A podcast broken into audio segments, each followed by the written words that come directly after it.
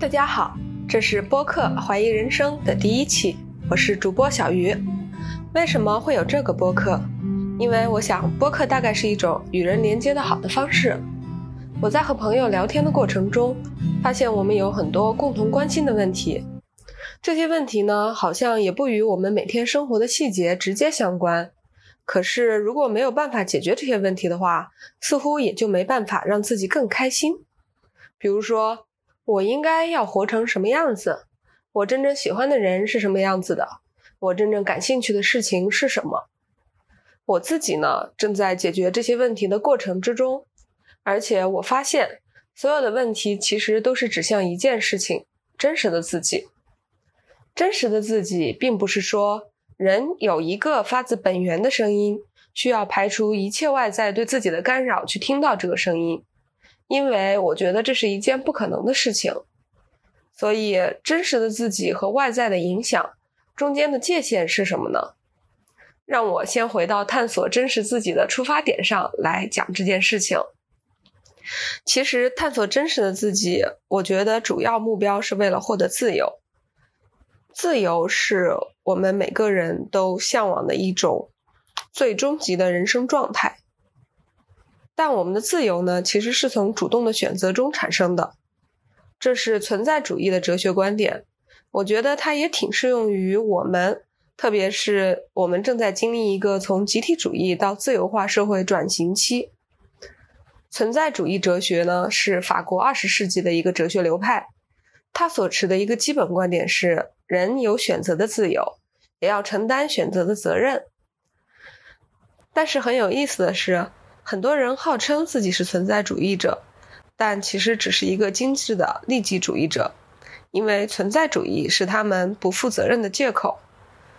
在他们的定义里，既然我拥有全然的自由，那我就可以做任何想做的事情。比如说，在四五十年代的法国，很多年轻的存在主义者就是用彻夜放纵、毒品、滥交来实践存在主义的。但其实，存在主义所说的自由，并不是一种无拘无束的肆意放纵。它有一个很大的前提：人是从自身的境遇中得到自由的。人不是与自己的境遇对抗，而是从其面临的具体境遇中实现选择的主动性。我自己理解，境遇是帮助我们定义自由的工具。而一个人达到的自由状态，与他的现实处境也没有那么强的关联性。反而和他能不能够结合境遇主动选择有很大关系。其实这个观点呢，反倒和中国的老庄哲学有共通之处。它和庄子所说的“乘无以由心”是同一个意思。“乘无以由心”的意思是，只有掌握了自然规律和规则，并结合它去做出选择，才能实现精神的自由和解放。所以很有趣。东西方的哲学在很多点上面最终会走到一起，所以老庄的哲学强调的无为，其实并不是一种消极的人生态度。我理解它反而是一种结合自身的处境，让自己过得舒服的一种人生态度。但这种态度绝不等于躺平。那么再回来说一说真实的自己这件事情，刚刚我们扯得有点远，在。跟大家介绍了存在主义的一些基本观点之后，其实目的还是为了要讲说真实的自己为什么和自由有这么大的关系。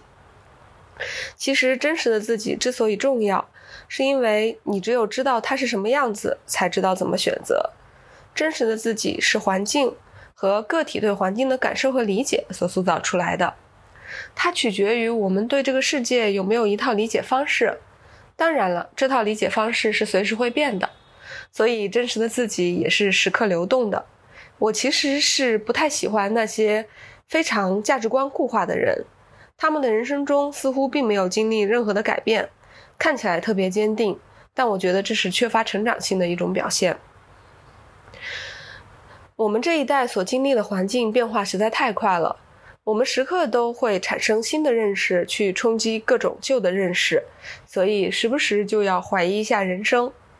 这就回到了我的播客主题——怀疑人生，其实就是我在这样的心境之下在思考的问题。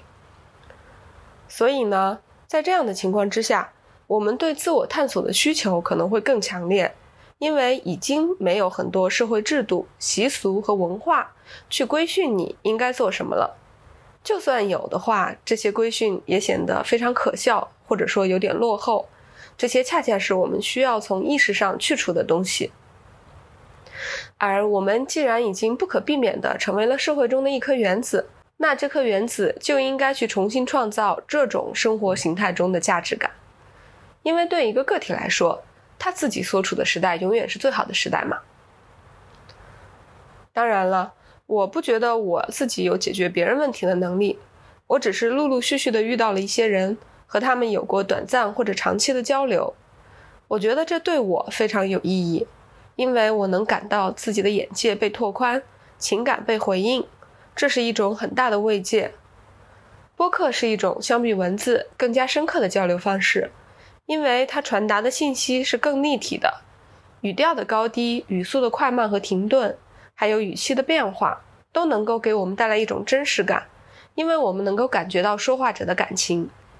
所以，只有在这样深刻交流的前提之下，我们才可能与另外一个人建立真正的连接。连接是一种非常棒的感受，我们借由他人去拓展理解世界的深度和边界，还要借由他人的认同感去确立自我的价值，甚至是我在怀疑人生，突然发现，哎，真巧，你也在怀疑人生，都可以让我怀疑的更乐观一些。这就是我录播客的初衷，希望它可以连接到一个更大的世界。在这个播客里，我会和我的朋友们讨论大家共同关心的话题，也许会有一点点浅显的哲学、社会学、心理学方面的讨论，也可能涉及一些意识形态，甚至是自然科学理论。这些都建立在我自己的认知水平之上。我其实并不介意它不够好，但它一定是完全真诚的。